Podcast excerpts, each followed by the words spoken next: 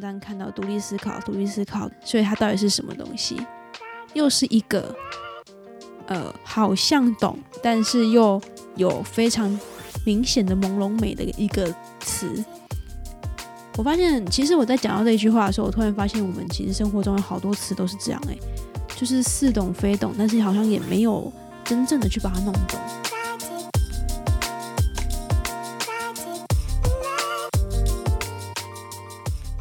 杯咖啡的时间，想聊什么就聊什么。下班闲聊，聊出更多生活中的可能性。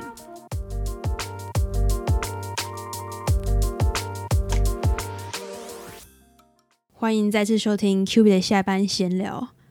虽然我每次都是一样的开头啦，但是希望大家还没有听腻这个开头。我觉得我对于开头其实真的好像真的很没有梗诶，就是每次都想说给大家一个不一样的，呃，或许没有到 surprise 啦，但是就是一个不一样感觉的一个开头。殊不知我还是千篇一律，然后就是好像每次都差不多。那我们今天聊的东西其实。呃，因为像我每次都会挑一个主轴，然后来聊今天的闲聊。那我今天的闲聊的主题其实挑的蛮仓促的，说是仓促，我觉得更合适的应该是有点灵光一现，然后就突然好想讲这个主题的这种感觉，然后就心动不如马上行动，就赶快录了这一集。但是不知道为什么我今天特别的讲话吃螺丝，舌头一直打结。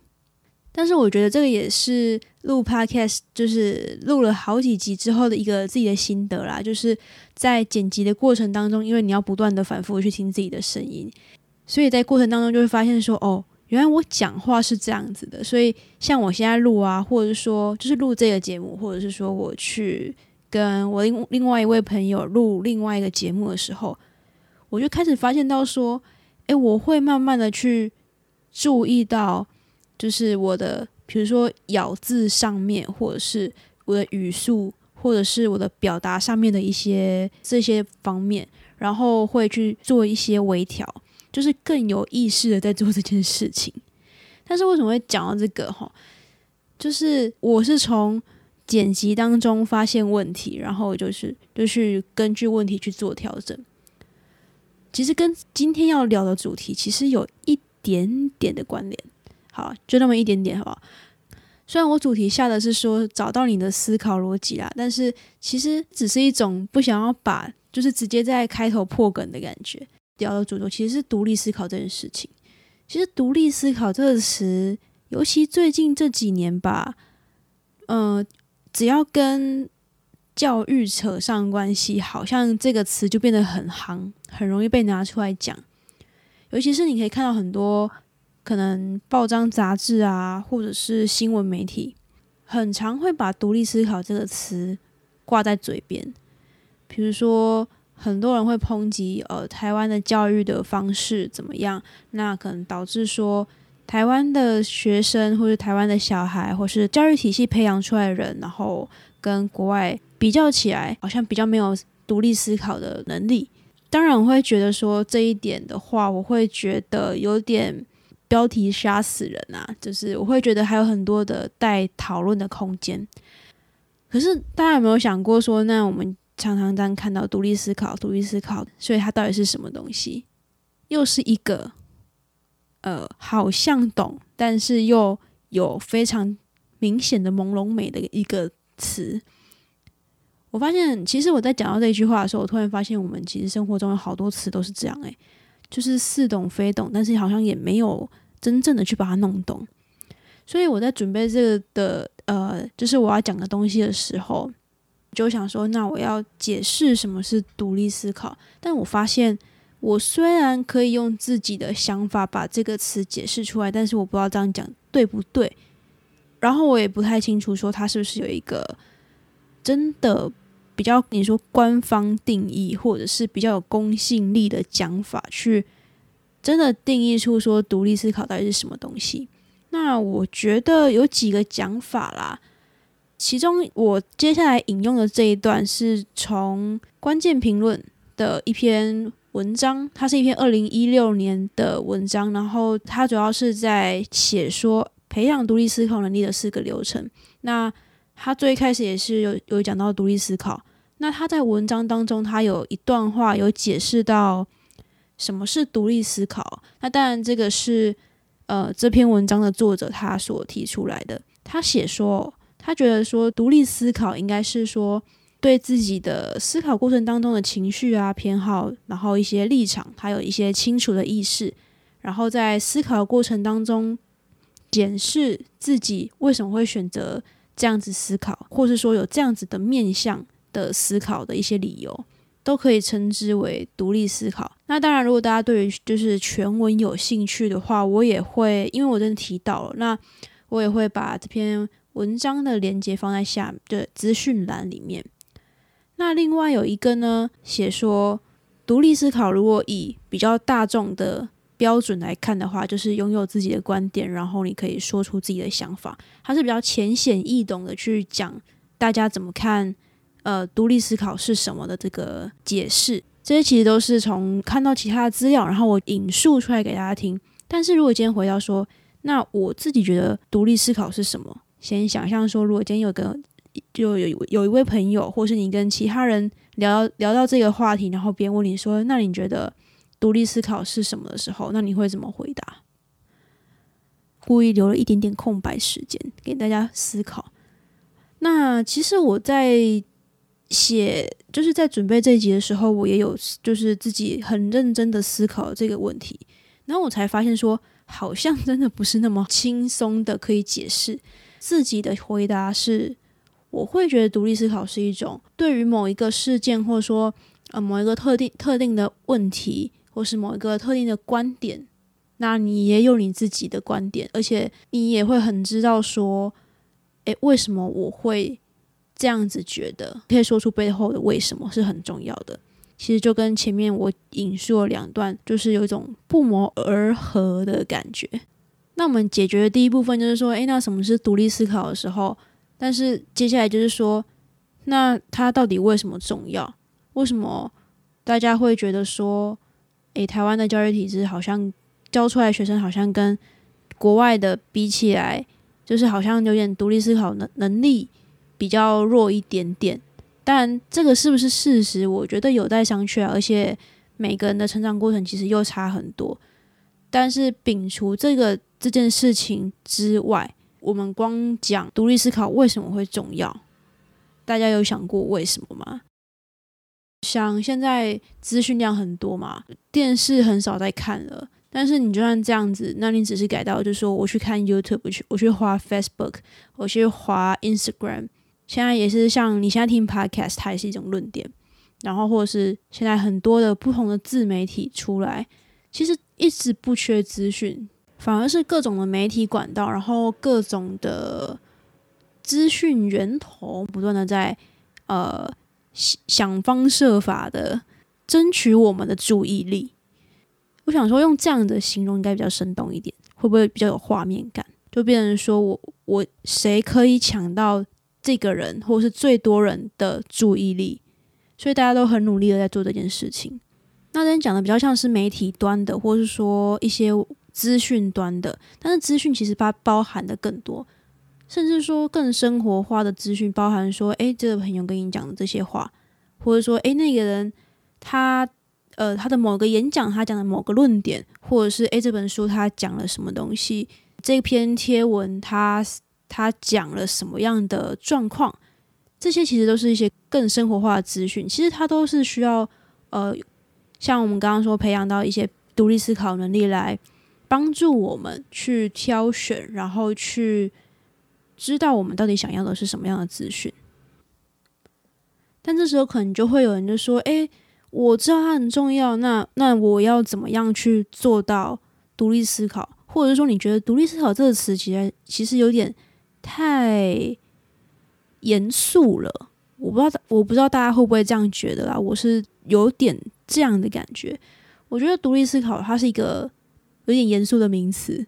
我比较觉得就是说，呃，知道你自己的想法是什么，然后而且是很明确的知道你的想法是什么，然后你也知道说，诶，我为什么会这样子想，然后不会带太带批判性的去跟别人去阐述你自己的想法。我们要怎么样去做到这一点？待会分享的，其实比较像是不是说一套公式，它从来都不是一套公式，因为公式就好像你要这样 a 加 b 加 c 等于 d，但是我觉得做到每一件事情，其实永远都不会说只有一一条路，甚至说像我在开头讲，就是那一段预录好的那一段，什么事情都有很多可能性，所以更何况说是做到独立思考这件事情。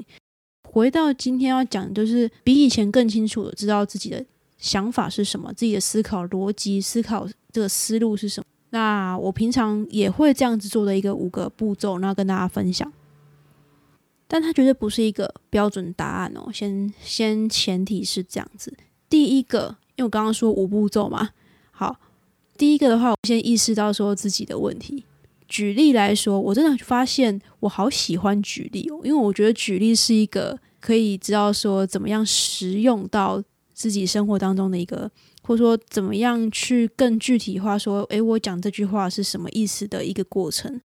像我上一集就是说，呃，我看了那个一个韩国偶像团体的纪录片，观后感就是上一集就有聊到了嘛。那我今天只是想拿出来举例，就说我今天。看到了一个韩国偶像团体的这个名词，第一个联想到可能就是，哎，好像都长得很好看，但是你说歌唱实力嘛，我觉得不一定都很好。但是我自己讲出了这个形容的状态的时候，我可能就会想到说，哦，原来我是这样子想的哦。这句话它的问题点在哪里？就是一句话，然后打翻一船人的感觉，一句话，然后去帮每一个。韩国偶像团体的每一个人都贴上了这个标签，那这就是第一步骤，就是我意识到我自己的问题点在哪里。接下来第二步骤是什么呢？第二步骤就是我们意识到自己问题点在哪里的时候，我我可能就会去思考说，诶，为为什么我会这样子想？就是去找到它背后的为什么，像剥洋葱一样嘛，再多剥一层，诶，为什么会这样子想？那我们延续刚刚那个例子好了。为什么我会觉得长得好看，但是唱功我又会觉得不一定，而且甚至有一些好像还好？为什么我会这样子想呢？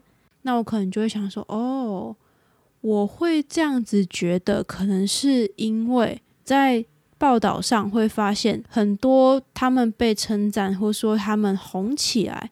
或者说，他们成为某一个话题人物的时候，好像都会很长，是因为他们的外貌受到肯定，或者说他们的外貌受到关注，然后进而影响到他们的名气。当然说还有很多其他的原因要去挖掘，但是从第一个为什么延伸到说，原来我是这样子想。洋葱也不是只有一层嘛，那那但我可以就是最好的状况就是我再多剥一层，就是那为什么我都只会一直看到这些类型的文章呢？为什么我比较少注意到跟他们可能唱歌啊相关的一些资讯呢？不断的去帮自己问为什么为什么为什么为什么？那其实我觉得问为什么有个好处诶，因为你找到那个原因呢，其实会多了一层理解的那种感觉。好像对于自己为什么会这样想，其实会有个依据哦。原来我是这样子想的，因为怎么样，所以怎么样。这个因为所以可能并不是说我想的第一次它就一定是完全正确。可能你之后经验累积之后，你会发现哦，原来那个第一次的那个因为所以可能需要去做一些调整，也说不定。好，那这是第二个步骤。那第三个步骤我会做的是换位思考，从别人的视野。来看事情，很多人会觉得说：“哎，这个就是很自然而然的事情啊，就是很理所当然啊。”大家可能会对于换位思考比较可以理解，比如说，就是你跟别人吵架，然后就会说：“那我换位思考，我从别人的角度看事情。哦，原来他是，呃，因为他的观点是这样，然后他从他里面他的角度看，哦，难怪他会跟我吵架，难怪他会不高兴。”但是我觉得讲到说。讲的极端一点好了，就是呃，像台湾的话，政治议题就比较敏感。那讲到政治的时候，大家可能立场不一样啊。很多时候就是啊，你支持谁谁谁，那你就是怎样怎样怎样怎样怎样。但是如果我们今天换位思考的话，可能就会比较试着去理解说，哦，他的角度看，他会比较重视什么哪一面？哦，难怪他会觉得他这点他不能接受，更理性的去沟通的一个过程，然后也可以比较可以更包容，或者说试图去理解说，诶，为什么对方会这样子想？刚刚有提到另外一个嘛，就说除了从换位思考之后之外，是从别人的视野看事情。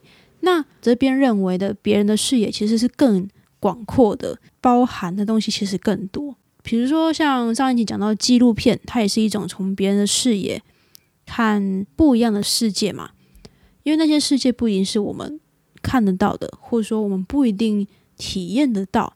那就是用别从别人的角度，从别人的生活去看没有发现，或是我们或许看不到的状况。那一些别人的视野还包含，比如说你看书，其实也是，就是从这个作者的角度，从这个作者他所体验过的生活去整理出了这本书。其实看电影也是哦，看电视剧、看电影也是，因为。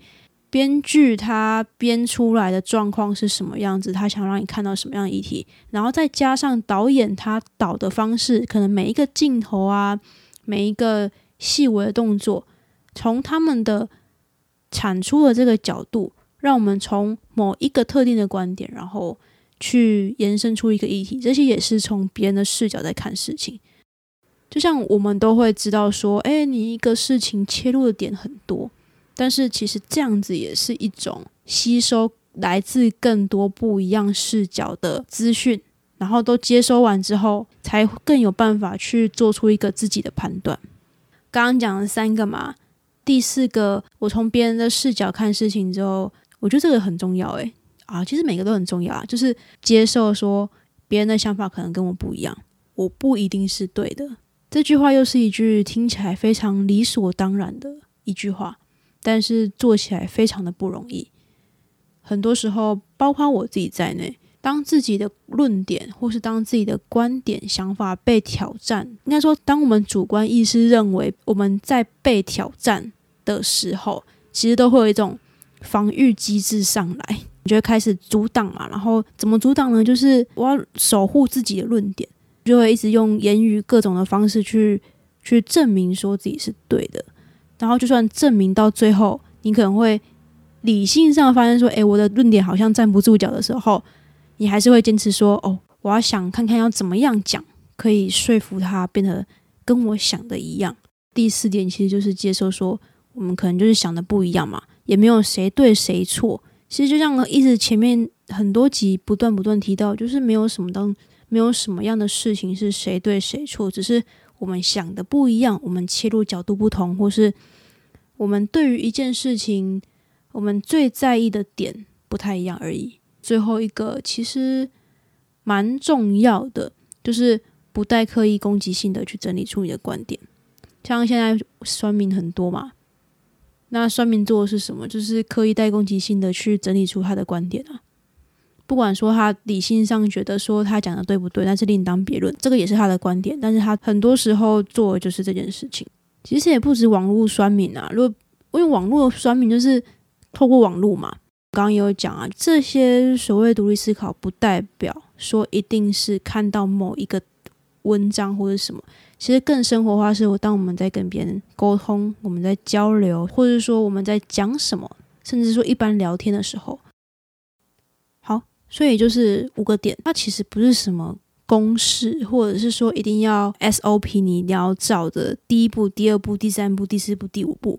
它比较像是我会用的，帮自己摸索出自己的思路的一个方法，跟很多之前我们提到的想法是一样，就是它不是一个单行道，你今天从第一步做到第五步就离 end 就结束。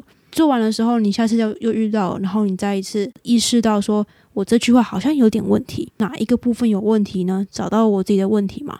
那接下来就是说，那我为什么会这样子想？哦，原来我是因为这样子，所以才这么不喜欢这个人。那为什么他会讲这句话呢？他的一些成成长的背景，或是他的一些文化背景，但是我们背景不太一样嘛？知道说，哦，原来这个角度的人是这样子看，那个角度的人是这样子看。不断的在接收这些资讯之后呢，就是去接受说，OK，他跟我想的不一样，但是我想的也不一定是对的，就是我这样子想，但我并不是用我的观点去攻击你。那以上就是我用自己的经验，然后我统整出来模式，期待说大家也可以分享你自己的想法是什么，然后你的经验又是什么。那你愿意分享的话，我其实我也觉得蛮蛮好玩。就是上一集啦，上一集有讲过，就是人是习惯的动物嘛，所以我可能不久，就是我可能也在逐渐的习惯这一套的思考逻辑。或许你的一些不同的想法，也会让我发现说，哦，原来还可以多加这些东西。这集比较特别啊，就是讲一个步骤性的东西，讲一个我平常比较不不会去讲的东西。那也不知道大家听完的时候感觉怎么样啦。那不管说你有什么样的想法或是一些回馈，都欢迎，就是可以到 Apple Podcast 帮我留言评分。那当然，如果你愿意给我五颗星的话，对我来讲会是非常大的鼓励。那也欢迎你到我的 IG 的粉丝页去追踪。那我们这期就先聊到这边喽。那我们就下集再见，拜拜。